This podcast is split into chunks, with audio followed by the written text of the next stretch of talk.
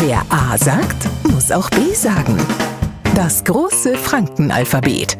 Heute Das R wie Rutzwasser. Um den Hintergrund vor dem Begriff zu lernen, gängers am besten in die Spielwarenabteilung von einem Kaufhaus.